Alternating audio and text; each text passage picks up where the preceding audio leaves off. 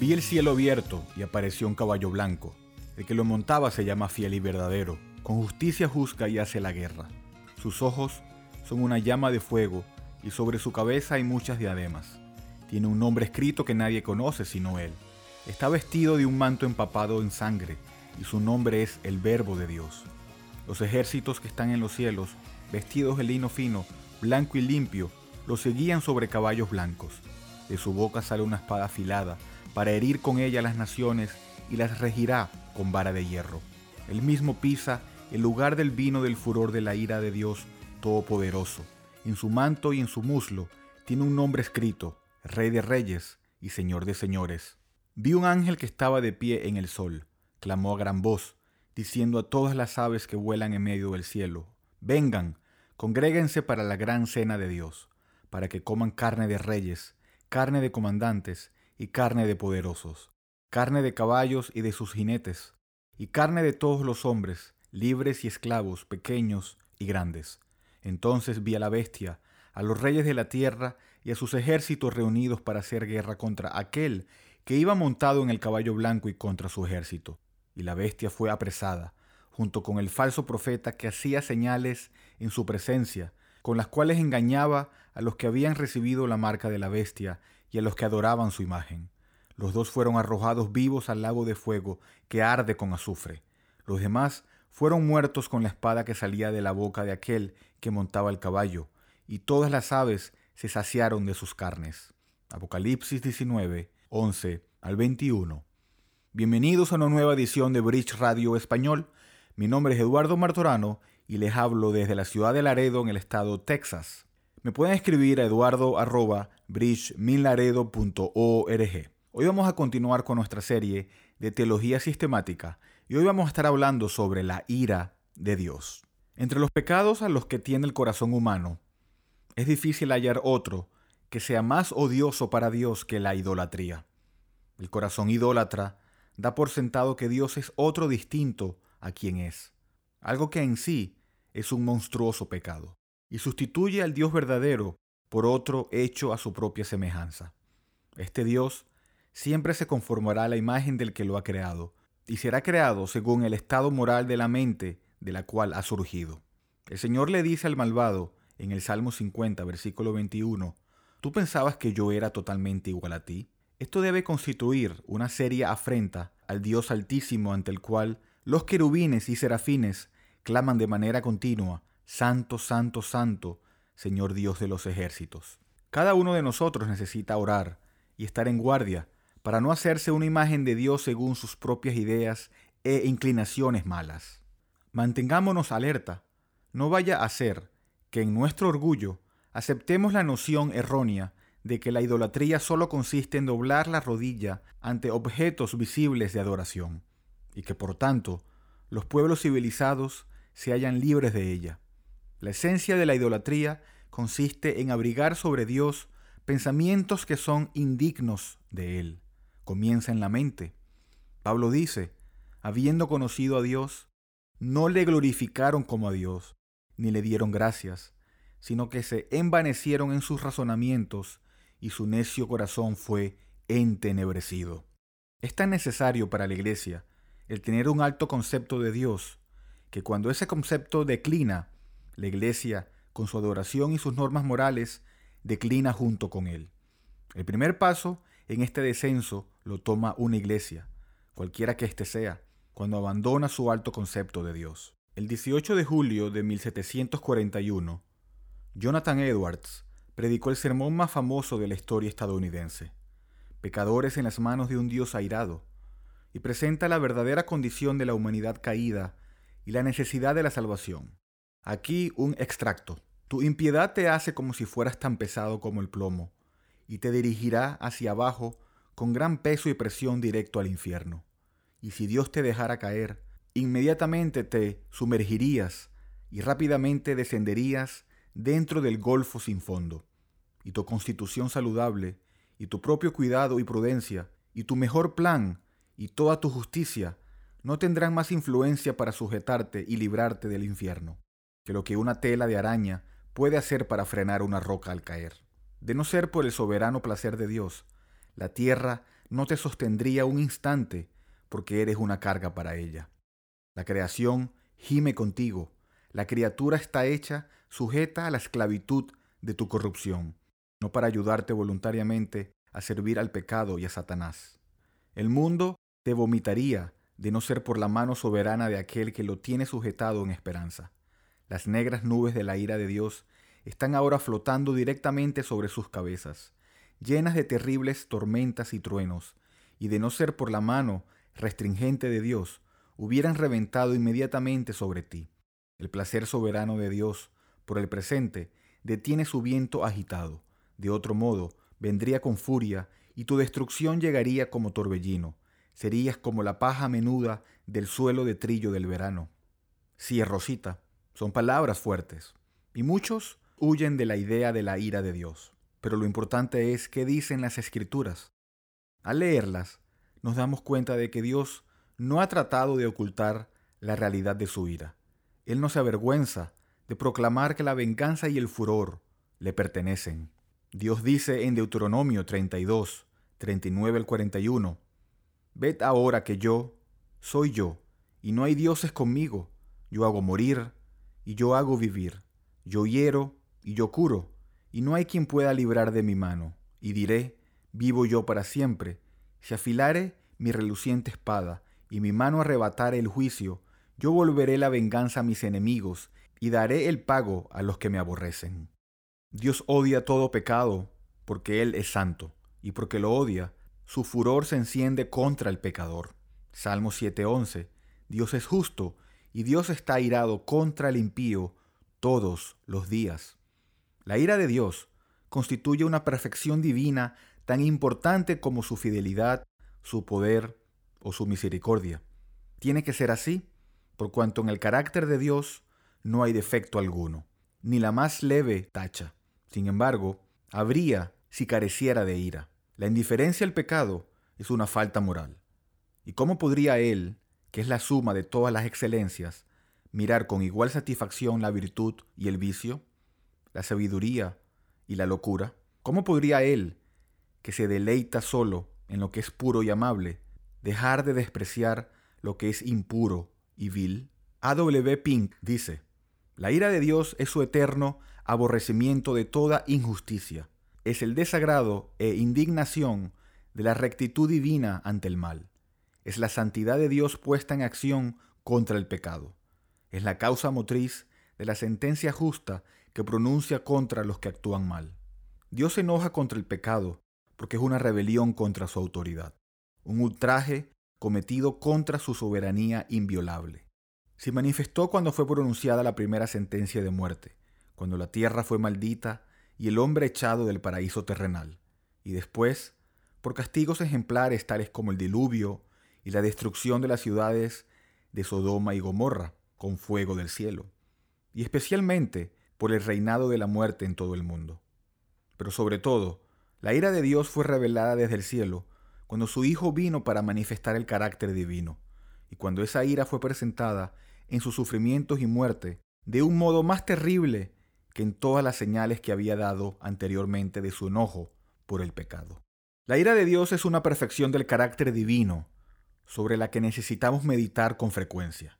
En primer lugar, para que nuestros corazones sean debidamente inculcados del odio que Dios siente hacia el pecado.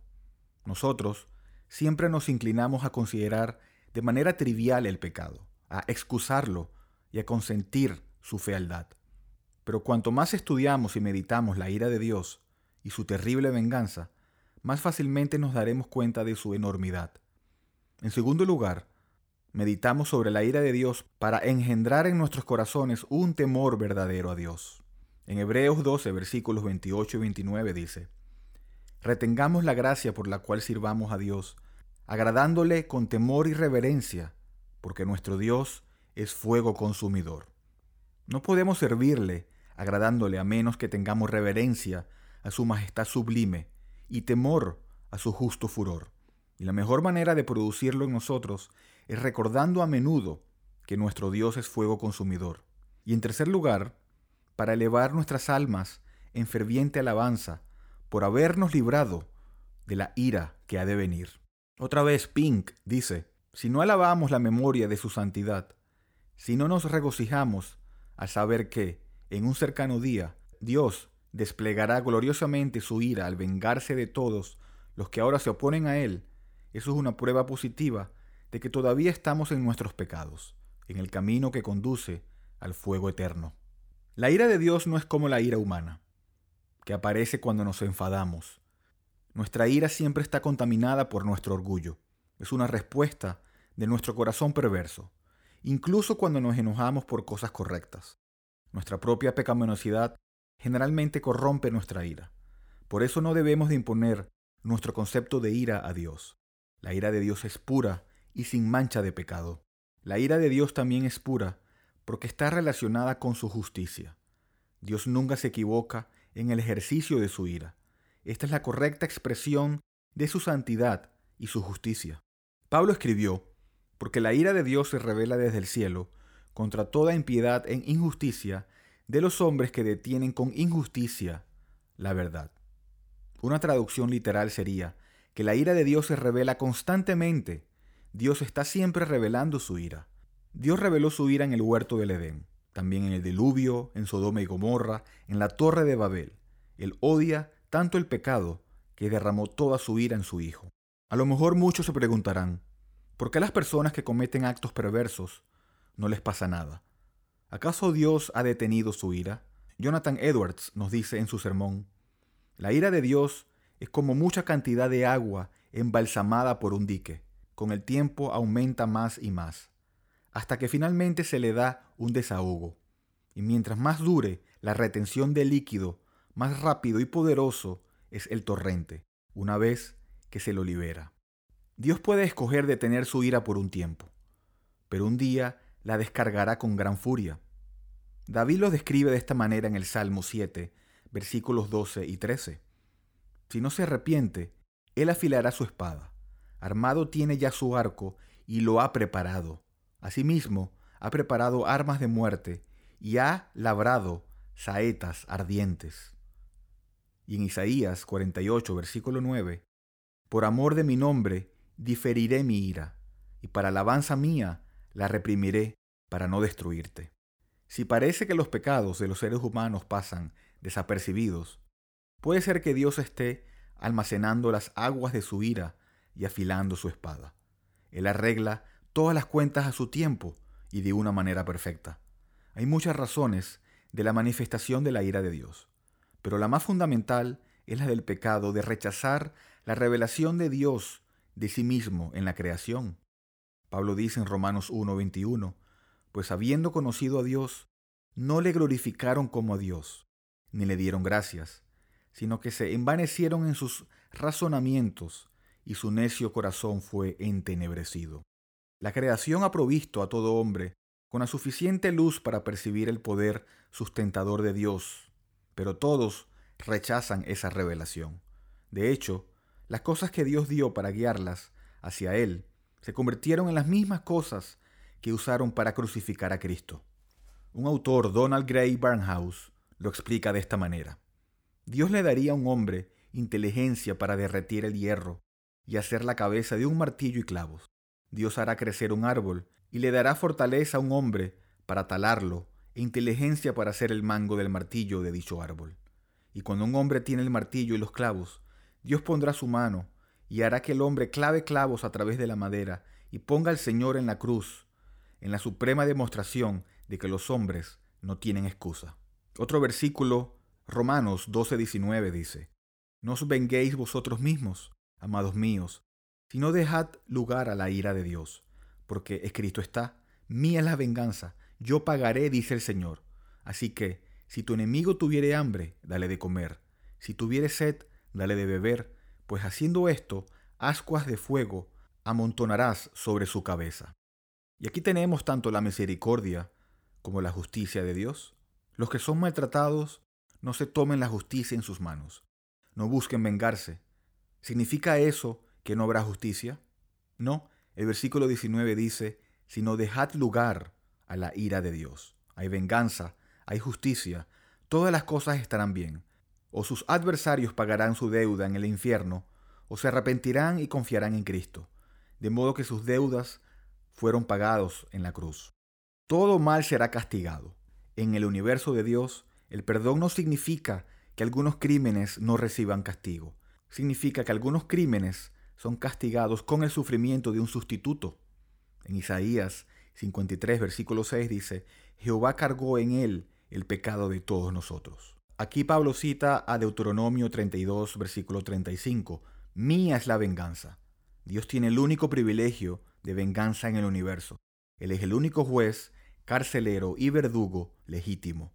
Si alguien más tiene esa responsabilidad, es porque Dios y solo Dios se la ha dado. Como nos dice Romanos 13, donde Pablo describe a las autoridades civiles que por Dios han sido establecidas, porque es servidor de Dios para tu bien.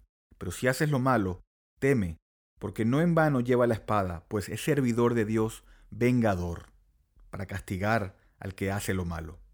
En otras palabras, la venganza es de Dios. Mía es la venganza, dice el Señor. Y la comparte en varias maneras y mesuras con algunas instituciones que Él ha dispuesto. Todo deshonor producido a su gloria por nuestro pecado será castigado para que el infinito valor de la gloria de Dios pueda ser corroborado y demostrado. Otros versículos interesantes son Nahum 1.2, Jehová es Dios celoso y vengador. Jehová es vengador y lleno de indignación, se venga de sus adversarios y guarda enojo para sus enemigos. Deuteronomio 32, versículo 43. Él vengará la sangre de sus siervos y tomará venganza de sus enemigos. Isaías 59, versículo 17. Pues de justicia se vistió como de una coraza con yelmo de salvación en su cabeza tomó ropas de venganza por vestidura y se cubrió de celo como de manto. Esa es la naturaleza de Dios. Su inquebrantable compromiso de tomar venganza sobre todo el que deshonre el infinito valor de su gloria. Sin el compromiso de Dios de vengar todo pecado, no habría existido la necesidad de la cruz y no habría infierno, pero hubo una cruz. Y hay una terrible promesa de eterno tormento para todo aquel que se rehúsa. En Apocalipsis 6, versículo 10, los mártires en el cielo claman a gran voz diciendo, ¿Hasta cuándo, Señor Santo y verdadero, no juzgas y vengas nuestra sangre en los que moran en la tierra? Y Apocalipsis 19, versículo 2 dice, Porque sus juicios son verdaderos y justos, pues ha juzgado a la gran ramera, que ha corrompido la tierra con su fornicación, y ha vengado la sangre de sus siervos de la mano de ella. De modo que la venganza viene. Ahora, percátese del efecto moral que conlleva tener en su alma esta terrible certeza. Note la palabra por qué en el medio del versículo 19. No os venguéis vosotros mismos, amados míos, sino dejad lugar a la ira de Dios, porque escrito está, mía es la venganza, yo pagaré, dice el Señor. Esta palabra por qué significa que uno de los motivos para no pagar mal por mal, sino más bien bendecir y servir a vuestros adversarios es la certeza de que ellos serán castigados por Dios, si no se arrepienten.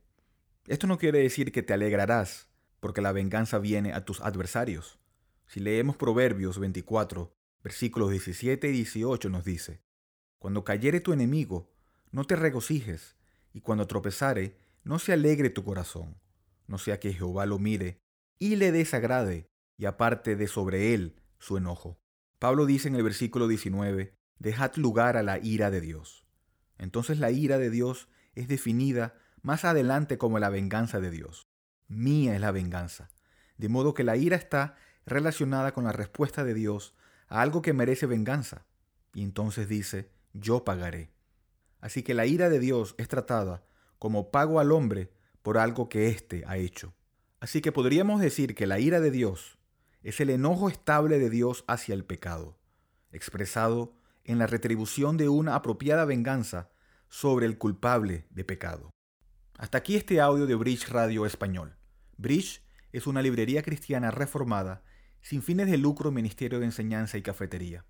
Estamos dedicados a discipular y equipar a los cristianos para la obra del ministerio y la edificación del cuerpo de Cristo.